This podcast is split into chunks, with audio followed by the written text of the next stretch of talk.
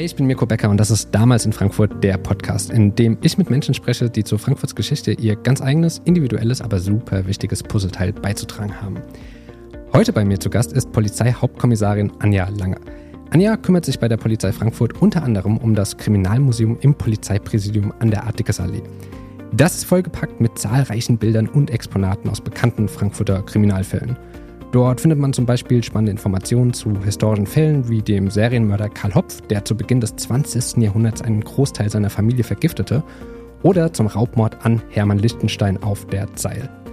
Außerdem gibt es viele interessante Details zu den Ermordungen an Rosemarie Nitripit und Helga Matura in den 50er und 60er Jahren. Daneben bietet die Ausstellung einen interessanten Blick auf Kuriositäten wie die in einem Gefängnis aus Tuben gebastelten Marmeladenpistolen. Und dann gibt es dann noch eine Kriminalgeschichte, die einen mit großen Augen zurücklässt. Denn die dreht sich um Henry Jäger, der in den 50er Jahren mit seiner Jägerbande zahlreiche Einbrüche und Raubüberfälle verübte, dafür im Gefängnis landete und von dort heraus zu einem erfolgreichen Buchautor wurde. Seine Werke wurden mehrfach verfilmt. Jägers Leben war ein einziges Auf und Ab, voll von Erfolgen und Schicksalsschlägen und die schauen wir uns heute gemeinsam mit Anja Lange genauer an. Vielleicht willst du kurz verraten, wo wir hier sind. Ja, wir befinden uns im Kriminalmuseum beziehungsweise in der kriminaltechnischen Lehrmittelsammlung. Aber dieser sperrige Begriff äh, ist halt landläufig doch eher zum Kriminalmuseum gewandelt worden. Hier haben wir nicht nur die Geschichte der Frankfurter Polizei, sondern auch wirklich äh, spektakuläre Kriminalfälle. Genau, wir sitzen hier so mittendrin ähm, und das sind aber auch Sammlungen, die ihr hier habt, die ihr, ähm, das habe ich mir aufgeschrieben, im Rahmen von Strafenermittlungsverfahren sichergestellt bzw. beschlagnahmt habt, oder? Ganz genau. Die sind dann durch die Staatsanwaltschaft freigegeben worden, sodass wir sie ausstellen dürfen und weiter verwenden dürfen. Stimmt es, dass ihr die auch zu Aus- und Fortbildungszwecken nutzt? Genau. Das war eigentlich äh, der Grund, der, die Entstehung ja. ähm, dieser Lehrmittelsammlung. Sie diente ursprünglich der Polizei und der Justiz zur Aus- und Fortbildung. Und erst seit 2003 ist sie auch für die Bevölkerung öffentlich. Wahnsinn. Und äh, jetzt biete ich dir vielleicht eine Steilvorlage. Ähm, und zwar mit welcher Geschichte hier aus dem Museum oder welche Geschichte gehört hier zu deinem absoluten Highlights? Ja, eine der Highlights ist die Geschichte von Henry Jäger. Der äh, Henry Jäger, ähm, ist so eine Person, also wir sind ja hier schon mal vor ein paar Monaten durchgelaufen und hast mir schon mal so ein bisschen was gezeigt. Und dann sind wir hier stehen geblieben und das ist ja auch so eine Person gewesen oder so ein Fall, der einen total fesselt. Deswegen schauen wir uns den heute mal ein bisschen genauer an und beginnen mit Karl-Heinz Jägers Kindheit in Bornheim. Vielleicht kannst du so ein bisschen was erzählen über die ersten Jahre ähm, von der Geburt bis vielleicht in die 1940er Jahre hinein. Ja, er ist äh, 1927 in Bornheim geboren worden und ähm, sein Vater trennte sich von der Mutter im äh, Krieg, sodass er dann eben ohne Vater, ohne Vorbild aufwachsen musste. Ähm, er war sehr gut befreundet mit den äh, Nachbarsjungs, den Korbmacherbrüdern. Und das waren Söhne eines Berufsverbrechers. Der war mehr im Gefängnis als zu Hause.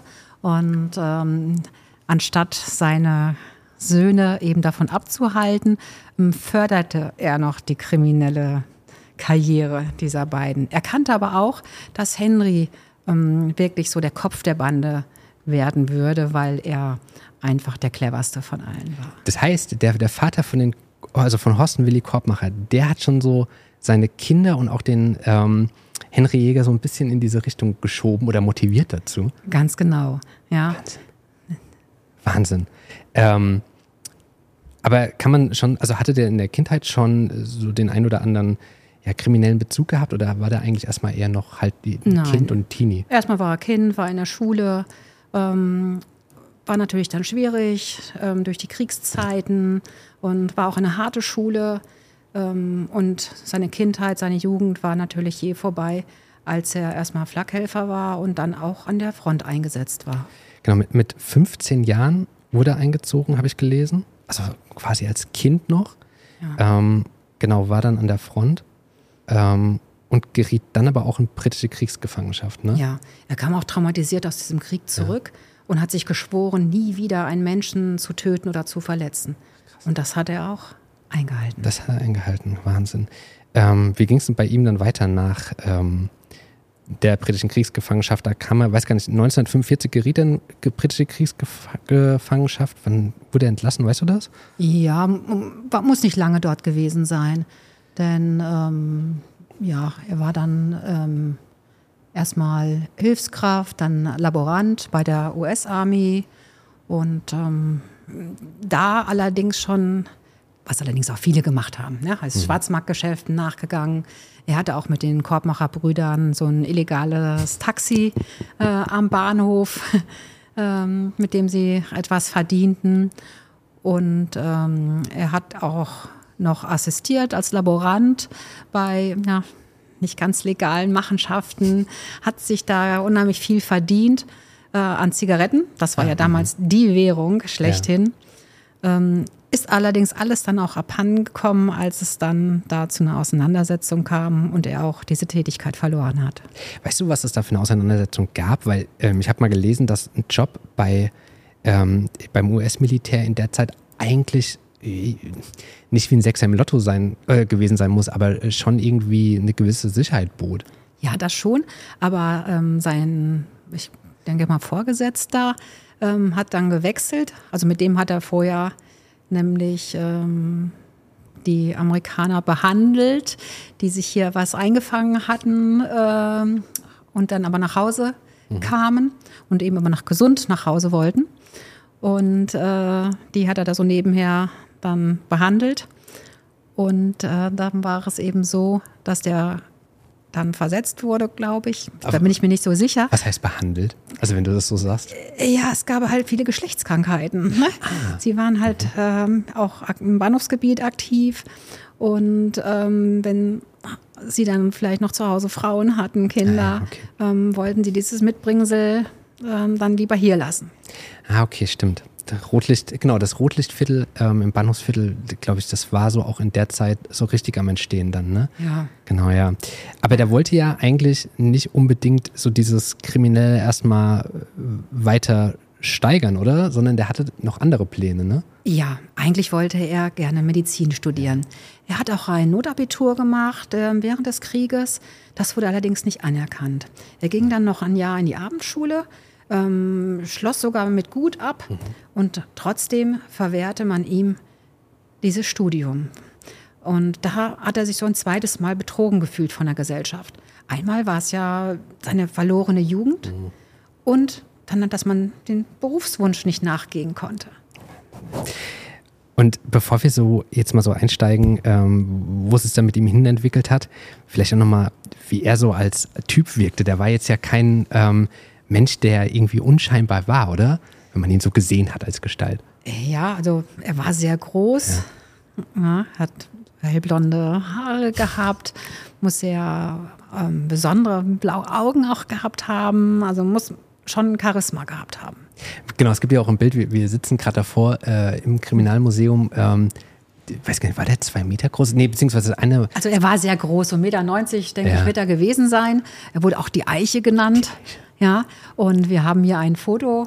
Da ist er zusammen mit Mickey Bonacker. Das ist ein ganz bekannter Pressefotograf zur damaligen Zeit gewesen, der allerdings auch besonders klein war. Ja, und da sieht man eben diesen enormen Größenunterschied auf diesem Foto. Stimmt, das ist, ja, das ist der Herr Bonacker. Der ist äh, mir ein Begriff, weil ähm, ich ganz oft im Institut für Stadtgeschichte mir Bilder anschaue und da gibt es auch einige von ihm. Ja. Und ich hatte vergessen, stimmt, das war ja er. Ganz bekanntes war mit der Nitribit zum Beispiel. Ja, ne? ja, ja. Wo er da aktiv war. Krass. Also Riesen, also genau, und dann äh, der äh, Henry Jäger, eine große Gestalt ähm, und äh, ja, eine, eine, gewisse Aura. Sein Medizinstudium wurde ihm verweigert. Ähm, seine Anstellung bei der, äh, beim US-Militär ging dann auch verloren. Ja. Ähm, und wie ging es dann mit ihm weiter? Ja, man musste ja irgendwie weiter an Geld kommen. Ja. Und ähm, ja, sie begannen Einbrüche, Raubzüge auf Bestellung auch zum Beispiel zu machen. Ne? Sie bekamen aber auch viele Tipps ähm, und ähm, haben, was weiß ich, sind nach München gefahren, haben dort einen Pelzmantel zum Beispiel ähm, aus einem Geschäft gestohlen, geraubt, muss man sagen. Denn sie haben die Scheibe eingeschlagen, sind dann sogar aus diesem Geschäft raus beschossen worden von dem Wachmann, sind wieder weitergefahren, sind aber einmal ums Karree gefahren. Und äh, denn der Wachmann, man hat sich ja gedacht, er muss erstmal die Polizei rufen. War ja nicht so wie heute, dass man das Handy in der Tasche hatte. Das stimmt. Ja. Und ähm, so war der Wachmann im Moment nicht vor Ort, sondern sie sind wieder hin, haben dann diese ganze Puppe mit dem Pelzmantel genommen, ab ins Auto und sind damit weitergefahren. Sie haben aber auch Rechenmaschinen zum Beispiel gestohlen, ne, die damals einen enormen Wert hatte. Aber Wirtschaftswunder Deutschland äh, war ja sehr aufstrebend. Und so haben sie natürlich nicht das bekommen, was sie wirklich an Wert hatten. Ja. Das darf man auch nicht vergessen. Ne? Wenn sie vielleicht mm, für 15.000 D-Mark damals, was natürlich enorm war, Ja. das haben sie beim Hehler ja nicht bekommen. Stimmt, stimmt. Die, aber dieses ähm, äh, kriminell sein auf äh, Bestellung oder diese Taten durchführen, äh, wie kann man sich das vorstellen? Ist das was, ich rufe dann da quasi an oder habe dann Kontakt und sage, ich hätte gern, weiß ich nicht, dann den Pelzmantel, könnt ihr mir den besorgen? Ganz genau, so muss es gewesen sein. Ja, dass man sieht, okay, hier eine Auslage kostet er, sag mal einfach einen Betrag, 10.000 D-Mark. Und dort hat man dann wesentlich weniger dafür bezahlt. Krass. Ist das was, was es heute noch gibt? Weißt du das? Das weiß ich so in der Form nicht. Kann ich nicht sagen. Vielleicht, ich könnte es mir vorstellen, bei irgendwelchen ähm, Raubzügen, was so in der Kunstwelt. Ja, stimmt. Ähm, da könnte ich es mir vielleicht vorstellen. Ja. Aber in dem Thema bin ich leider nicht drin. Das ist aber auch so krass, dieses, diese Vorstellung, dass dann, ähm, ich meine, das sind ja Horst und Willi äh, Korbmacher ähm, und äh, der Henry Jäger, die kennen sich seit der Kindheit, ziehen dann quasi los und äh, rutschen so in diese, ja, in diese illegalen Machenschaften immer weiter ab ähm, und ja, arbeiten dann auf, auf Bestellung. Ist irgendwie äh, kurios. Auch Ja. mit diesem illegalen Taxiunternehmen. Ja, ähm, man muss dazu sagen, denn eigentlich wollten sie sich eine bürgerliche Existenz aufbauen. Ne? Also alle von ihnen. Der eine wollte Spediteur werden, der andere ein Taxiunternehmen, Henry gerne ein Restaurant führen. Und ähm, dazu brauchte man natürlich Geld. Sie hätten es allerdings bei weitem schaffen können, ja, wenn sie nicht das Geld auch wieder ausgegeben hätten. Ach so. Ja, sie waren also in den Spielbanken, ob das Baden-Baden, Bad Homburg waren, ähm, haben sie dann das Geld auch wieder ausgegeben. Und ähm, das darf man eben auch nicht vergessen. Sie waren keine Robin Hoods. Ja. Ja, also sie haben ja auch Schäden verursacht. Ähm, die Leute waren ja auch nicht alle, die Geschäfte waren nicht alle versichert. Ja, das hat man vielleicht gesagt, ach komm, der kriegt ja eh das Geld zurück. Dem war aber nicht so. Und ähm, auch wenn man mal beim Überfall dabei gewesen ist, also es kann ja auch ein psychischer Schaden ähm, dann entstehen. Ja, das ist ja auch nicht ohne. Ähm, sie waren ja auch bewaffnet. Allerdings hatte nur Henry die scharfe Waffe. Muss man auch dazu sagen. Die anderen hatten nur Holzertrappen. Denn er wollte die Kontrolle bewahren. Ach, ah ja. Das ist wieder das, was ich am Anfang mal Ja. sagte. Er wollte nicht, dass jemand geschädigt wird, ne? verletzt wird, getötet wird. Allerdings hat man auch ein bisschen Glück gehabt, dass wirklich niemand verletzt worden ist bis dato. Genau, ich hatte irgendwann, da, da kommen wir dann nochmal zu, was da alles äh, so war, aber genau, es gab irgendwie Beweise, oder es gab mindestens 70 Einbrüche, konnten ihnen irgendwie nachgewiesen werden. Aber das ist ja spannend. Also genau, es gab ausschließlich Holzattrappen, aber nur für die Korb, also für die Korbmacher Brüder. Ähm, Und dann gab es noch einen ähm, vierten im Bunde, zumindest habe ich mir den notiert, Fred Holland Nell. Genau. Der war auch immer mal dabei, war so Ersatzspieler, kann man sagen. ja, nachdem, wie viele Leute man auch brauchte. Das war in den 50ern. Das heißt, die waren mh, wahrscheinlich alle in ihren 30ern. Ja, genau, mit 27 geboren, genau. Die waren Ungefähr, alle. ja. Ja, ja. Und ähm, dann sind die wahrscheinlich auch dadurch, dann haben die, also jetzt Mutmaßen oder Mutmaßung, aber dann haben die Geld verdient, haben oder großes Geld verdient, ähm, wollten sich eigentlich eine bürgerliche Existenz aufbauen. Dann ist es wahrscheinlich aber auch wie so eine Spirale gewesen. Ne? Komm, wir haben erstmal Geld, wir geben es erstmal aus und dann aber, okay, wir brauchen eigentlich mehr Geld und dann rutscht man wahrscheinlich tiefer rein. Ne? Ja, sie waren ja auch gut im Bahnhofsgebiet vernetzt. Also sie haben gern und viel getrunken, ähm, Frauen waren im Spiel und es mussten ja auch Alibis verschafft werden. Also es musste auch dort wieder Geld investiert werden, Ja. ja, damit man eben auch auf freiem Fuß bleibt. Das heißt, die sind wahrscheinlich relativ schnell von diesen kleinen kriminell, kriminellen Tätigkeiten, die sie so getan haben, immer tiefer so abgerutscht, oder? Also wurde schon relativ schnell größer, ne? Ja, also es waren schon einige tausend D-Mark auch damals zu der Zeit, ähm, was natürlich ein enormer Wert war.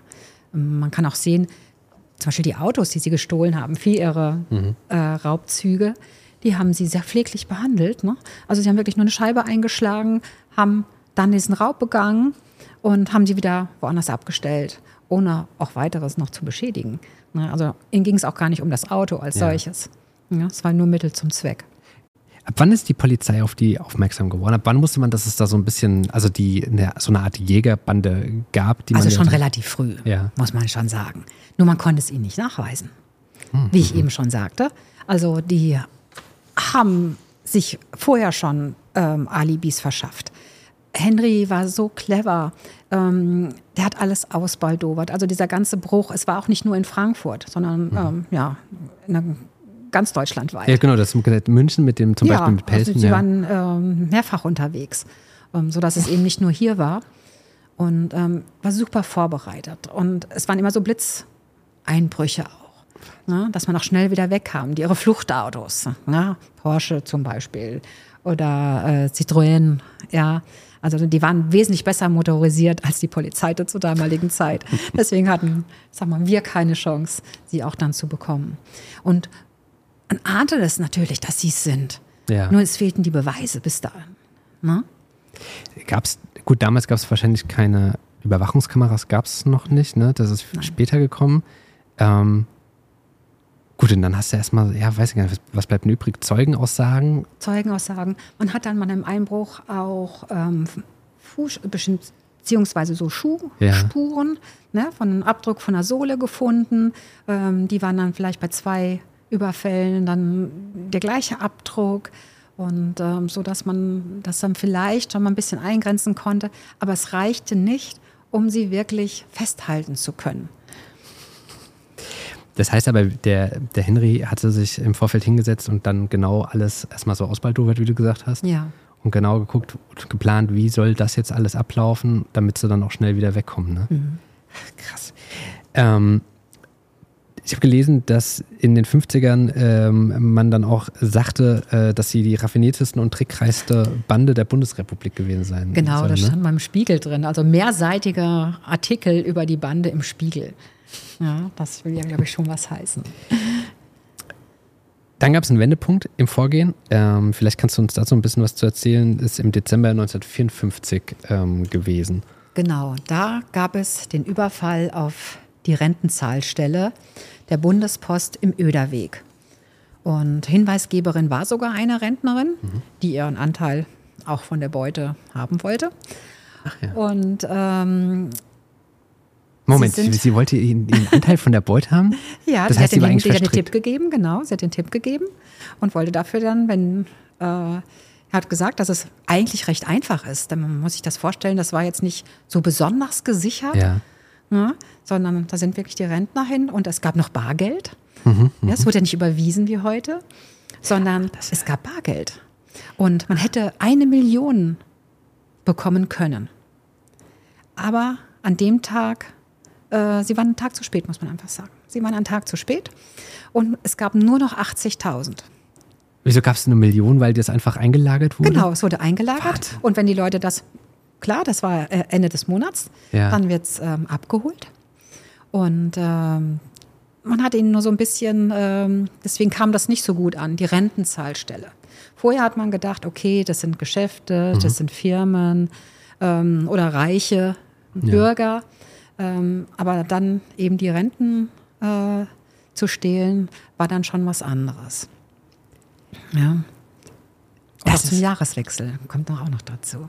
Das habe ich überhaupt nicht, also das, diesen Gedanken hatte ich noch gar nicht. Stimmt, es gab, also man hat die Rente früher nicht überwiesen, sondern du musstest irgendwo hingehen und hast du dann einfach. Bargeld, man hat Bargeld bekommen, deswegen gab es da die Million. Die Million lag dort. Aber das ist ja auch ja. voll gefährlich. Also, was halt gefährlich ist, aber auch dieser Weg, dann bist du dort ähm, als Rentnerin, als Rentner, hebst den, also bekommst dein Geld und musst dann mit so einem Batzen Geld auch nach Hause gehen. Gab es ja früher viele Unfälle, äh, dann Überfälle auch. Ach, krass. Ja.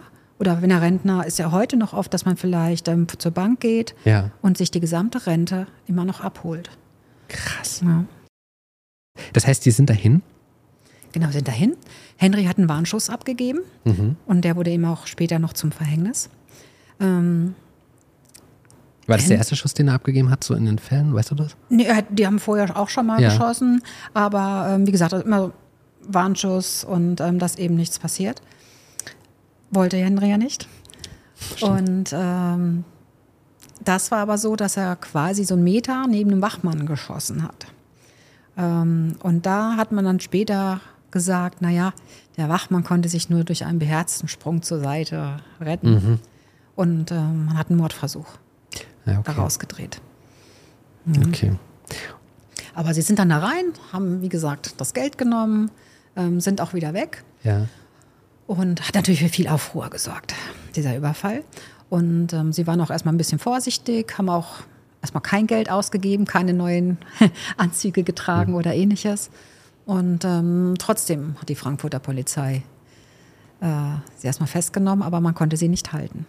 Das heißt, sie wurden dann wieder freigelassen? freigelassen genau. Ähm, es gab wieder Alibis. Es gab Alibis, aber es gab auch eine Belohnung, die ausgerufen wurde, oder? Ja, das war die höchste Belohnung zur damaligen Zeit. Das waren 11.000 D-Mark. Ja, das hat es vorher nicht gegeben. Und ähm, das wäre auch mehr gewesen als zum Beispiel die Rentnerin, die den ja. Tipp gegeben hat, bekommen hat. Ja, aber sie haben alle dicht gehalten. Auch im Gebiet. Also, weißt du, was mit dieser Rentnerin passiert ist? Ist sie auch, also wurde die auch dann strafrechtlich verfolgt? Nein, erstmal nicht. Man wusste ja von der erstmal gar nichts. Und ja.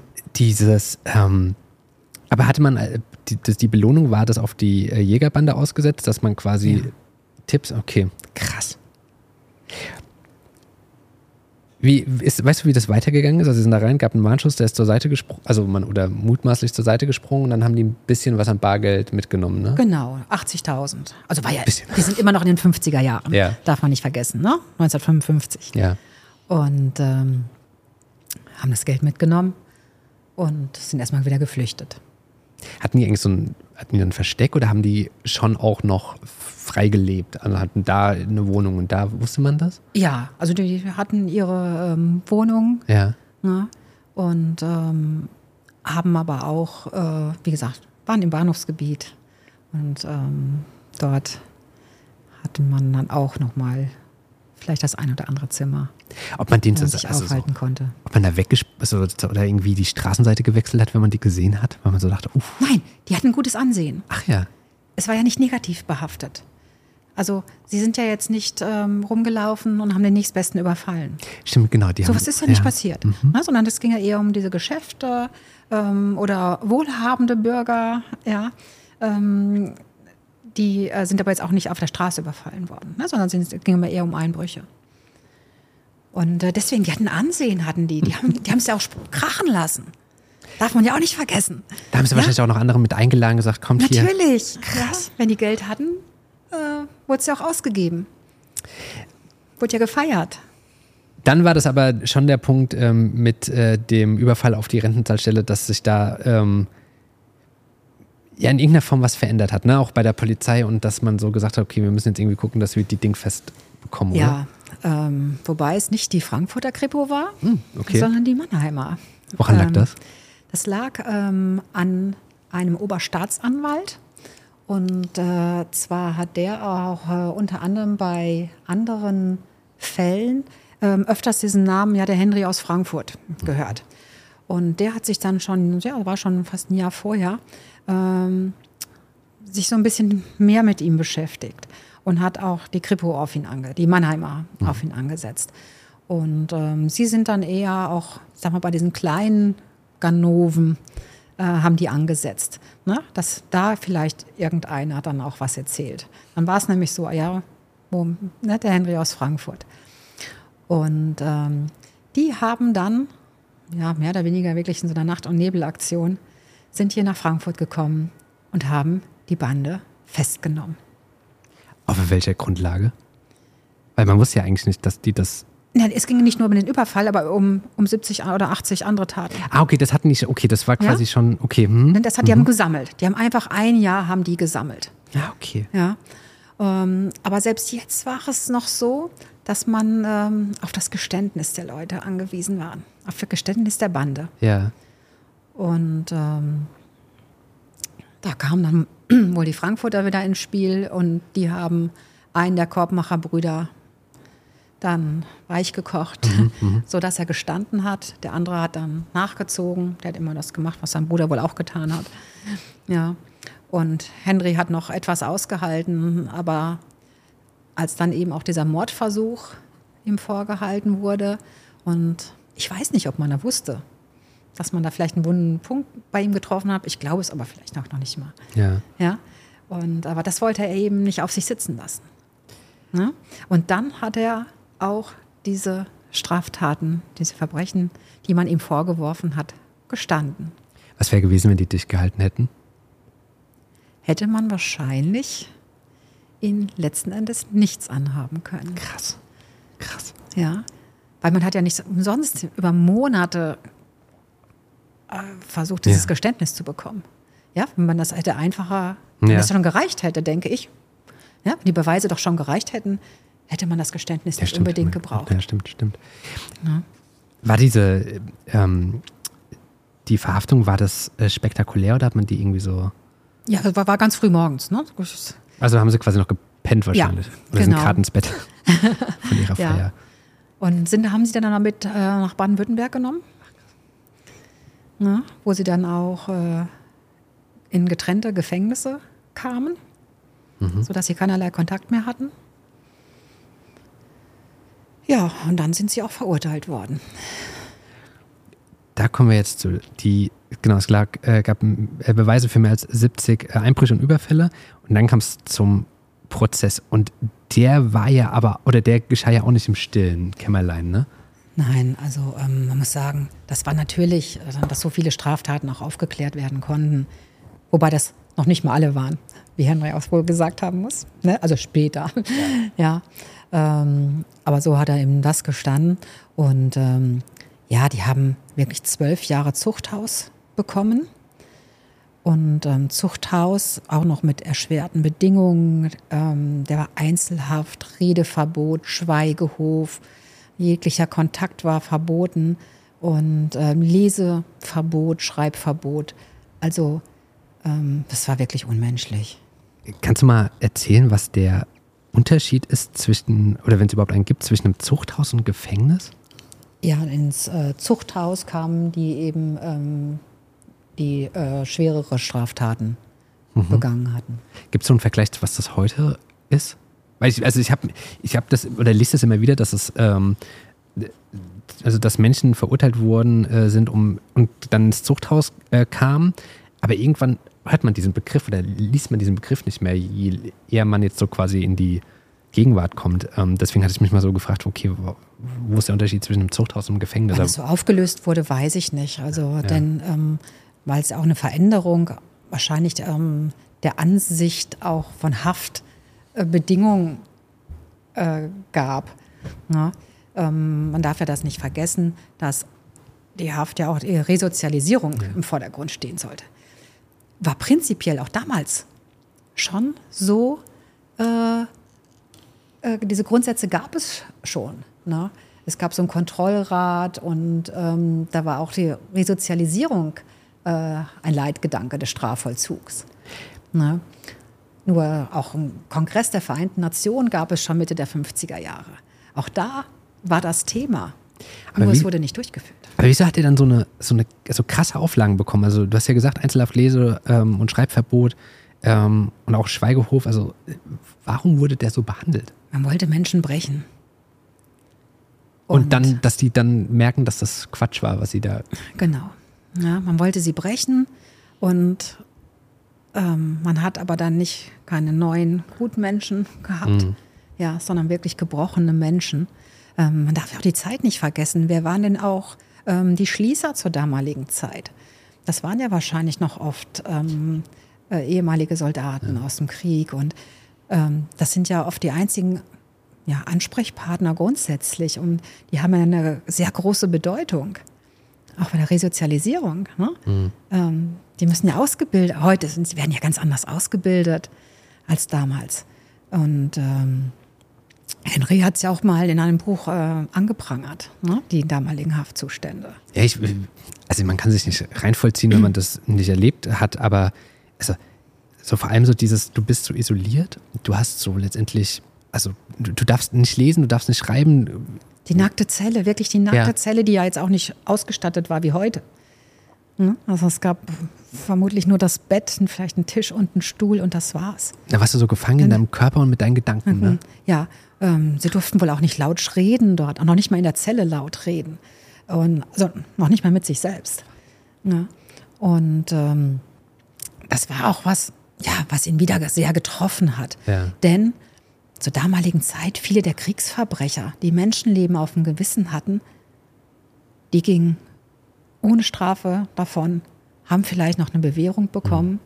Und er, der, sag mal, mit materiellen Schaden ja verursacht hat, hat zwölf Jahre bekommen. Krass. Das war äh, enorm. Muss aber auch diesem Oberstaatsanwaltschaft äh, da ein bisschen geschuldet sein, der da wirklich alles dran gesetzt hat. Aber weiß man, warum der das so, also, so, also was den so festgehalten hat oder irgendwie so fasziniert hat an dem Fall, dass er gesagt hat, ich muss gucken, dass ich Ja, die. ich denke vermutlich erstmal Karriere. ah, ja, gut. ja, ja, ja, also ich weiß nicht, was weiter mit ihm passiert ist, ja. ja, was dann weiter geschehen ist. Und das war schon eben enorm. Das heißt, die ähm, haben den Prozess gegen die Jägerbande, äh, gab großes öffentliches Interesse, ähm, fand in Mannheim statt. Die wurden alle zu jeweils zwölf Jahren Zuchthaus verurteilt. Ähm, wie das bei Henry Jäger weiterging, gucken wir uns gleich an. Hast du noch so Informationen, wie das mit den Korbmacher-Brüdern weiterging? Weißt ja, du das? Ähm, die haben ihre Strafe wohl abgesessen, sind dann ähm, leider weiter äh, eben in diesem Milieu stecken geblieben, haben noch weitere Jahre wieder in Haft gesessen, ne? ähm, haben es leider nicht geschafft, dann wieder von dieser schiefen Bahn runterzukommen.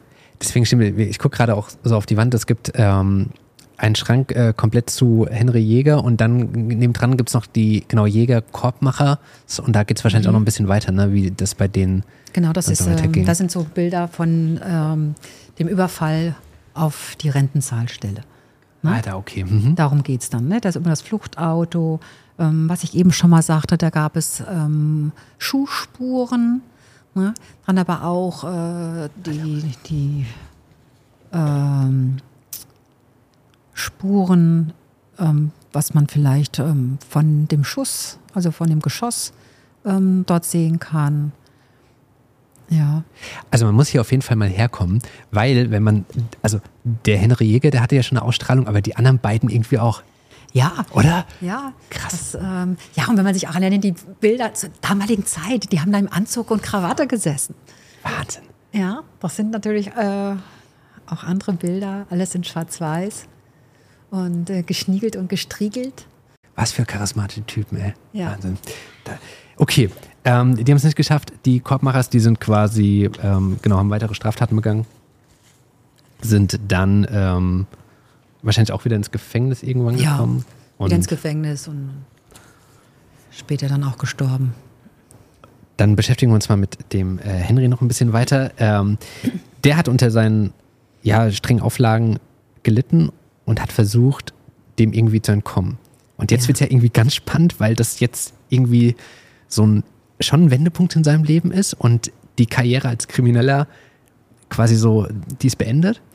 Jetzt fängt er eine neue an, ne? Genau.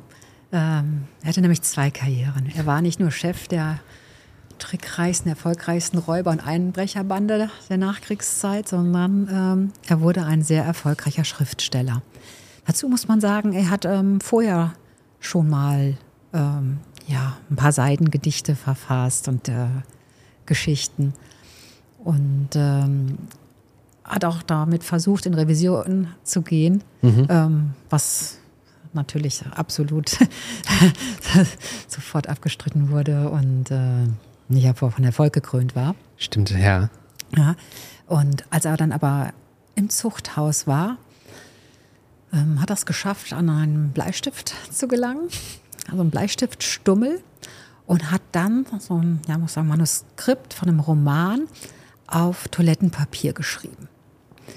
Ähm, da natürlich es auch nicht auffallen durfte, dass er so viel Toilettenpapier auf einmal verbraucht und auch dieser Bleistiftstummel mhm. äh, endlich war, ja, hat er sich wirklich jeden Satz zehnmal überlegt, äh, formuliert, bis er ihn letztendlich in einer ganz kleinen, fein säuberlichen Schrift ja, auf Toilettenpapier geschrieben hat. Und wenn man sich vorstellt, also auf Toilettenpapier etwas zu schreiben, ich glaube, es war damals so schwer wie heute. Ja.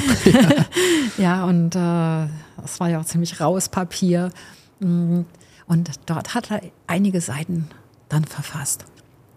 Und dann hat er wieder Glück gehabt. Das hat er, genau, das hat er so für sich gemacht. Das hat so gut wie niemand mitbekommen. Ähm, ja, durfte ja nicht. Durfte nicht, genau. Und es wäre ihm abgenommen worden. Und dann aber kriegt er das irgendwie nach draußen, ne? Ja, und zwar äh, der Gefängnispfarrer. Ja. Ähm, mit dem hat er sich ähm, ganz gut angefreundet. Das war ja auch der einzige Kontakt, den er ja überhaupt hatte. Der einzige Mensch, mit dem er sonst gesprochen hat. Darf man ja auch nicht, wieder nicht vergessen. Ne? Äh, er war jetzt vorher nicht so besonders gläubig oder so, ja. aber ähm, das war eben die Gelegenheit, auch überhaupt ähm, ja, Mensch sein zu können ne, zu sprechen. Und dem hat er dann diese Seiten mitgegeben. Und der wiederum hat es geschafft, sie einem Verlag zu übergeben. Das soll man sagen. Der Roman ist in 20 Sprachen veröffentlicht yes. worden. Wurde ein Welterfolg. Der Roman heißt Die Festung, liegt auch. Nee, das ist ein anderes Bild. Hier oben liegt, genau, da oben liegt das Buch. Hier oben liegt der Debütroman, ist das. Und also diese Vorstellung alleine schon, dann, du sitzt dann dort und ja, an irgendeinem Punkt muss er wahrscheinlich dann gesagt haben, okay, jetzt hat er, also er kam an den Bleistiftstummel und da muss es ja ohne irgendwie Mittel von außen sich hingesetzt und dann eine Geschichte überlegt, ne? Mhm. Weißt du, was es in die Festung geht? Ja, also bei ihm geht es in fast allen Büchern ja auch um äh, Außenseiter mhm. ähm, der Gesellschaft, so, ja, um so, so Randfiguren. Und ähm, da geht es um Aussiedler, die eben in ihrer Festung, mhm. diesem Heim ja, mhm. leben. Ja, und das ist eben etwas, ähm, wirklich was in seinem äh, Kopf entstanden ist. Das ist nicht so was wie ähm, viele andere äh, Straftäter äh, was verfassen, so über ihre Leben, mhm. was ihnen passiert ist und äh, ihre Taten und dass sie vielleicht geläutert sind oder ähnliches. Ja. Ähm, sowas war es ja überhaupt nicht, sondern was war wirklich ein Roman, ähm, der grundsätzlich erstmal nichts ähm, so in erster Linie mit seinem Leben zu tun hat. Ne? Es gibt zwar so ein paar Anleihen, ähm, aber mehr auch nicht. Aber hatte der das, weißt du das, ob der das ganze Buch auf Toilettenpapier geschrieben hatte oder nur so ein Teil und dann den größten Teil, ja. Das hat er ja geschafft. Das Buch wird veröffentlicht, da sitzt er noch im Gefängnis. Ja. Du hast ja gesagt, das genau wurde in zig Sprachen übersetzt.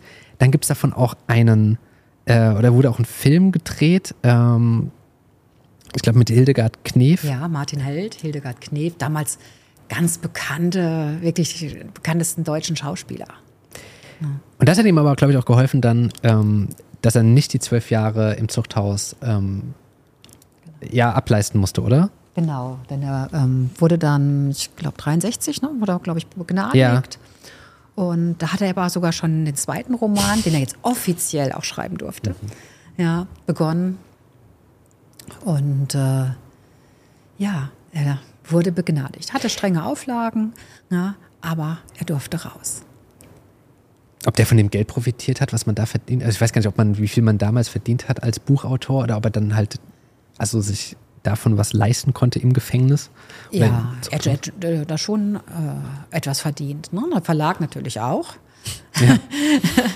ja, die gehen ja auch ein gewisses Risiko ein der geht als Krimineller ins, ich sage jetzt mal ins Gefängnis beziehungsweise ins Zuchthaus, kommt als Erfolgsautor raus. Ja. Und dann fand ich auch ganz spannend, ähm, er schreibt weiter und er beginnt dann auch ein Volontariat bei der Frankfurter Rundschau, ne? Genau. Ähm, das war wohl auch eine, so eine der Auflagen. Auch er musste ja irgendwas machen. Ja. Und ähm, damit er ja auch weiterschreiben konnte, ähm, brauchte er ja was, wo er erstmal unterkommen konnte. Ja, und hat er dann hier bei der Frankfurter Rundschau gearbeitet. Und da soll er große Reportagen verfasst haben. Ähm, zu Josephine Baker äh, habe ich aufgeschrieben, äh, Jakob Astor äh, ja, und andere große Persönlichkeiten seiner Zeit. Und dann lernt er da auch dann äh, seine Frau kennen, ne? Ja, genau. Also das war sehr wichtig für ihn. Ich glaube, war ein sehr wichtiger Punkt in seinem Leben. Und das war aber ja nicht irgendeine, sondern sie war jetzt ja auch quasi, kommt ja aus einer Familie, was ja auch ganz spannend ist, oder? Ja, ihr Vater war ja Landesgerichtsdirektor ne? und ähm, war natürlich auch not amused über die Wahl seiner Tochter. Oh, da wäre ich gerne dabei gewesen. Konnte aber auch die Hochzeit letztendlich nicht verhindern. Und die soll aber auch dann, glaube ich, groß, unter großer medialer Begleitung ja. stattgefunden haben. Ja, Henry war ja wirklich auch schon bekannt. Man darf nicht vergessen, er hat ja auch, ähm, er war schon 62 schon auf der Buchmesse ja. gewesen, ne, mit dem ersten Buch. Dort hat er Remarque kennengelernt. Ähm, kennen wahrscheinlich heute auch noch viele durch Im Westen nichts Neues. Ne? Hat im stimmt, letzten ja. Jahr erstmal den Oscar gewonnen. Ja, stimmt, ja. Ne? Und den hat er dort kennengelernt, der ähm, auch so ein bisschen was wie so ein väterlicher Freund ähm, geworden ist. Boah, jetzt muss ich was nachfragen. Weil, genau, es, er, also es gab einen Gnadengesuch 1963, die führte zur vorzeitigen Entlassung. Und er durfte aber 1962 dann auch schon auf die Frankfurter Buchmesse. Ja, ja, in äh, Gesellschaft der Polizei. Ja. Aber auch was ein Wendepunkt, also auch was eine Wendung im, äh, im Zuchthaus dann selbst von dieser Einzelhaft ja. hin zu dieser Öffnung unter diesen ja, ähm, besseren Bedingungen, die er äh, da dann haben durfte. Ähm, er hatte da ja auch schon über sechs Jahre gesessen. Darf man ja auch nicht vergessen. Krass. Unter diesen Bedingungen. Sechs Jahre unter. Krass. Ja. Boah. krass. Dann, genau, was gab es diese, diese Hochzeit? Ähm, und in der ganzen Zeit hat er weitergeschrieben, 1964 seinen dritten Roman veröffentlicht. Mhm. Ähm, genau, und das ist das, was du auch vorhin gemeint hast mit öffentlicher Diskussion über den Strafvollzug. Ne? Weißt du, was er da so ein bisschen drüber geschrieben hat? Ja, er hat das eben äh, angeprangert. Er hat über die ähm, Verhältnisse dort geschrieben mhm. und aber noch nicht mal das, was wirklich alles dort passiert ist, sondern das war schon die etwas schwächere Form. Und äh, das war jetzt nicht ein Anstoß, denn den gab es vorher schon mhm. bei der Justiz. Ne, den hat es also auch ah, okay, währenddessen. Das war jetzt nicht, dass Henry das Buch geschrieben hat und, und plötzlich ja. äh, wird alles anders dort. So war es nicht, muss man ganz klar sagen. Aber er hat natürlich durch sein Buch dass das so in das ähm, öffentliche Interesse mhm. geweckt. Mhm. Ne? Dieses öffentliche ähm, Bild war auf einmal da. Krass. Ja, es muss also ähm, unvorstellbar gewesen sein, wie das, äh, wie er dann da auch diese Haftbedingungen hatte. 1964 ähm, dann, wenn wir so, nee, wenn wir so weitergehen, doch 1900 oder weiß gar nicht, auf jeden Fall in den 60ern wird sein, also hat er einen gemeinsamen Sohn bekommen mit seiner Frau, also mit Elke. Mhm. Ähm, und dann sagte aber Frankfurt auch auf Wiedersehen. Ja, ähm, denn hier war er auch, ähm, er hat es auch immer so gesehen, für viele eben der äh, schreibende Räuber. Einbrecher. Mhm. Ne? Immer dieser Straftäter ist er hier geblieben. Und ähm, ich habe eben schon mal gesagt, er hat Remarque kennengelernt und der hat ihn so nach Ascona in die Schweiz gelockt, gezogen ähm, wo er dann auch hingezogen ist, ähm, dort gelebt hat. Und man muss dazu sagen, in Ascona ist ja so, so ein Künstlerort zur damaligen Zeit auch gerade gewesen. Da waren viele Schriftsteller, Musiker, Dichter, äh, Denker waren mhm. dort. Und äh, Henry war aber auch dort was Besonderes, denn er war ja nicht nur der Schriftsteller dort, ne, sondern auch dort war er hatte ja auch die andere Vergangenheit eben als Räuber. Und so richtig glücklich wird er da aber nicht, ne? Ja, ich glaube. Also er hat eine Villa dort, habe ich äh, gesehen. Ja, er hat sehr viel Geld verdient ja. zur damaligen Zeit. Also ähm, Frau, Kind. Ich habe es nur mal ge gehört, es ja. waren wirklich zigtausend im Monat. Krass. Ja, D-Mark. Und das in den 60er Jahren. Ähm, das war schon enorm. Er hat aber immer viel getrunken, ähm, hat es auch dort krachen lassen. Mhm. Ja. Ich weiß es nicht, ob er letzten Endes dann nicht so aus seiner Haut dann da raus konnte. Ja. ja. Und ähm, hat viel gefeiert. Er hat das vieles verjubelt. Ne? Der hat jetzt nicht äh, vorgesorgt, äh, gespart. Das wird man auch äh, so, wie das äh, endet, quasi dann da auch nochmal mitbekommen, dass da eigentlich quasi gar nichts übrig blieb. Ne? Also er hatte sich auch von seiner, oder sie, sie haben, er hat von seiner Frau getrennt oder beziehungsweise die sie sich von Brüche ihm. oder so rum, ja. ja, aber ähm, darf man auch nicht vergessen, denn äh, Mitte der 60er, äh, 60, 70er Jahre hatte ähm, er diesen Schlaganfall. Das war in den 70ern, Das war in ja. den 70ern, genau. Mitte der 70er Jahre, 60er war viel zu früh gewesen. Äh, Mitte der 70er Jahre hatte er ähm, das Aneurysma Mhm. äh, im Kopf und die Ärzte hatten ihn ja abgeschrieben. krass. Na, die haben ja gesagt, also nie wieder seiner Tätigkeit nachgehen, das Schreiben, Lesen, Sprechen, irgendwas.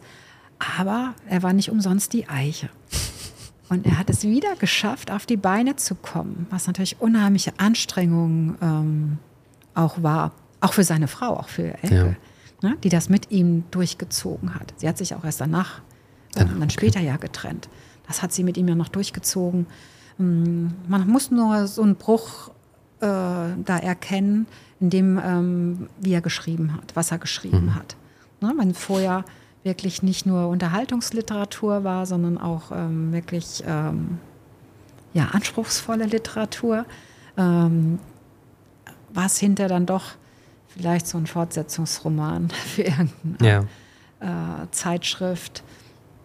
Ähm, wobei er auch gesagt haben muss, jetzt schreibe ich das, was die Kritiker mir immer so unterstellt haben. Ja, also, also dieser Eingriff, das soll wohl in irgendeiner Form auch schon so eine klare Zäsur dargestellt haben, ne? Ja. Für sein Werk, was er da äh, geleistet hatte. Ähm, da kommt der Schlaganfall, dann kämpft er sich zurück ins Leben, dann kommt die Trennung. Ähm, der bleibt aber dort in der Schweiz, ne? Ja, er bleibt dort. Denn äh, dort hat er sich immer wohler gefühlt als hier in Deutschland. Er äh, musste, als äh, er die Bewährung hatte, musste er immer, äh, ich glaube so vierteljährlich oder so, musste er immer wieder zurück nach Deutschland. Ja, ja. Mhm. Ja. Und, aber hier hat er sich dann nicht wohl gefühlt. Der bleibt dort. Ähm, du hast gesagt, äh, auch dort lebt er eher auf großem Fuß, legt nichts zurück. Ähm, und dann hört auch das Schreiben irgendwann auf, ne? Ja, er, er konnte es wahrscheinlich auch gar nicht mehr. Dann, Ja. ne? War ja auch gezeichnet letztendlich. Ähm, ist er ja auch ins Hospiz gekommen. Ja. Ähm, er hatte ja auch niemanden, der sich dann um ihn gekümmert hat, kümmern konnte. Und ist dann, ich hier aufgeschrieben, die, genau, die letzten Monate vor seinem Tod verbrachte er im äh, Armhospiz ähm, und ist dann am 4. Februar 2000 in Ascona im Alter von 72 Jahren gestorben. Ja.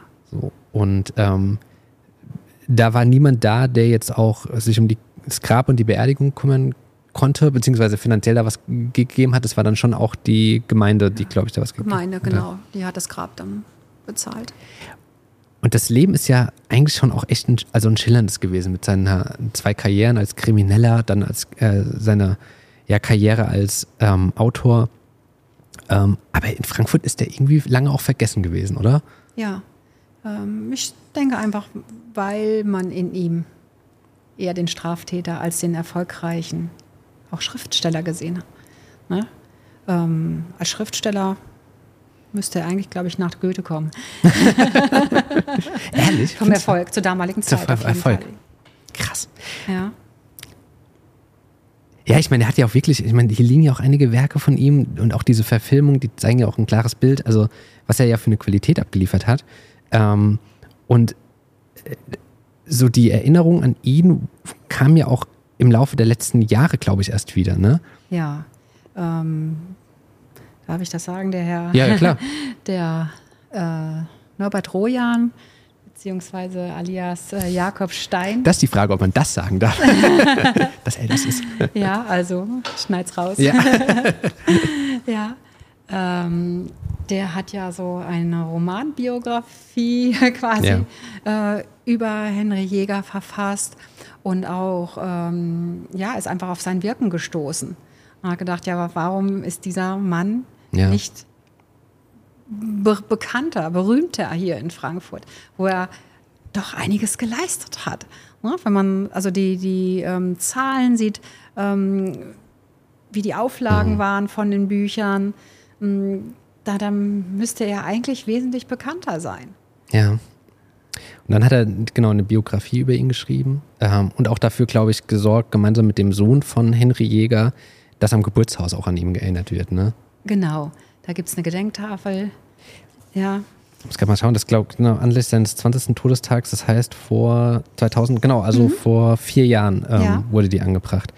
Ähm, Genau, ich habe es vorhin schon gesagt, bevor wir hier äh, angemacht hatten, ähm, dass ich da auch vorbeigelaufen bin vor ein paar Tagen und das ja, ist einfach irgendwie so mitten in Frankfurt gelebt und groß geworden und dann halt aber so diesen Weg gegangen, den er da äh, eben gegangen ist. Hast du das eigentlich, die, diese Schränke hier in dem Fall auch also zusammengestellt? Ähm, ein Teil gab es schon. Ja. Ähm, ich habe das ja erst vor gut sechs, sieben Jahren übernommen. Und ähm, da war aber die Vitrine quasi nur halb gefüllt mhm. mit ihm. Und äh, als ich da mitbekommen habe, ja, was für ein ähm, ja, besonderer Mensch er war, was für eine Geschichte so letztendlich dahinter steckt. Weil wir haben natürlich vieles aus polizeilicher ja. Sicht betrachtet. Weniger den Schriftsteller, eben mehr den Kopf der Räuber- und Einbrecherbande. Aber ähm, als ich dann mehr über ihn erfahren hat, fand ich es umso spannender und habe dann auch noch die äh, Tafeln aus dem alten Polizeipräsidium entdeckt, die es auch noch gab und äh, die ich dann eben noch zusätzlich zu dem vorhandenen Material, was wir in der Vitrine hatten. Und ähm, ich habe auch noch Originalmanuskripte von ihm bekommen. Ach, diese, ähm, das sind Originale, die hier liegen, diese Handschriften. Und man sieht, was für eine feine, klare Handschrift er hat. Mhm. Ja, die er auch offensichtlich behalten hat, diese Handschrift. Ja, das sind Originalunterlagen. Ähm, die Toilettenpapierrolle leider nicht, kann ich auch dazu sagen. Die ist nur, liegt nur symbolisch hier. Aber ähm, die Manuskripte, die daneben liegen, ne, da sieht man also, ähm, ob es ein Gedicht ist, ähm, ob es Teil einer Geschichte sind, äh, sind doch schon sehr auffällig. Diese Toilettenpapierrollen, also die wahrscheinlich, diese Originale gibt es wahrscheinlich nicht mehr, aber das wäre heute wahrscheinlich echt, äh, also einiges, also, also, also hat einiges an Wert oder hätte einiges an Wert, ne? Ja, auch so einen symbolischen Wert, ja. ne? Was, also, weil das ja wirklich der Umbruch war, ohne diese Toilettenpapierrollenblätter hätte er es ja nie geschafft. Dann können wir echt zusammenfassend sagen, Henry Jäger, äh, ein Mensch, der aus ja, schwierigen Verhältnissen stammte, ähm, den Zweiten Weltkrieg miterlebt hat, in jungen Jahren an die Front musste, ähm, sich dann danach immer mehr in, weiter in kriminelle Aktivitäten verstrickt hat, dann ähm, gefasst wurde, im Gefängnis ja, zum Erfolgsautoren wurde, äh, auf Basis von Toilettenpapier. Ähm, ja, aber dann letztendlich trotz allem immer äh, ein wechselhaftes Leben hatte mit Auf und Abs. Ne? Ähm, und einige davon kann man sich hier im Kriminalmuseum anschauen. Und äh, ansonsten würde ich sagen, sind wir soweit durch. Vielen, vielen Dank. Ähm, ich danke. Genau, und wenn man vor Ort hier sein will, was ich nur empfehlen kann mit diesen ganzen Sachen, die hier so sind, gibt es ähm, alle Informationen rund um das Museum ähm, einfach auf der Website vom Kriminalmuseum Frankfurt. Ich glaube, da findet man, wie man hierher kommt. Und wenn ihr noch mehr über Frankfurts Geschichte erfahren wollt, dann schaut doch gerne mal bei meinem Instagram-Kanal damals in Frankfurt vorbei. Dort erfahrt ihr jeden Tag Neues aus der Geschichte der Stadt, die so facettenreich ist. Danke fürs Zuhören und bis zum nächsten Mal. Macht's gut. Ciao.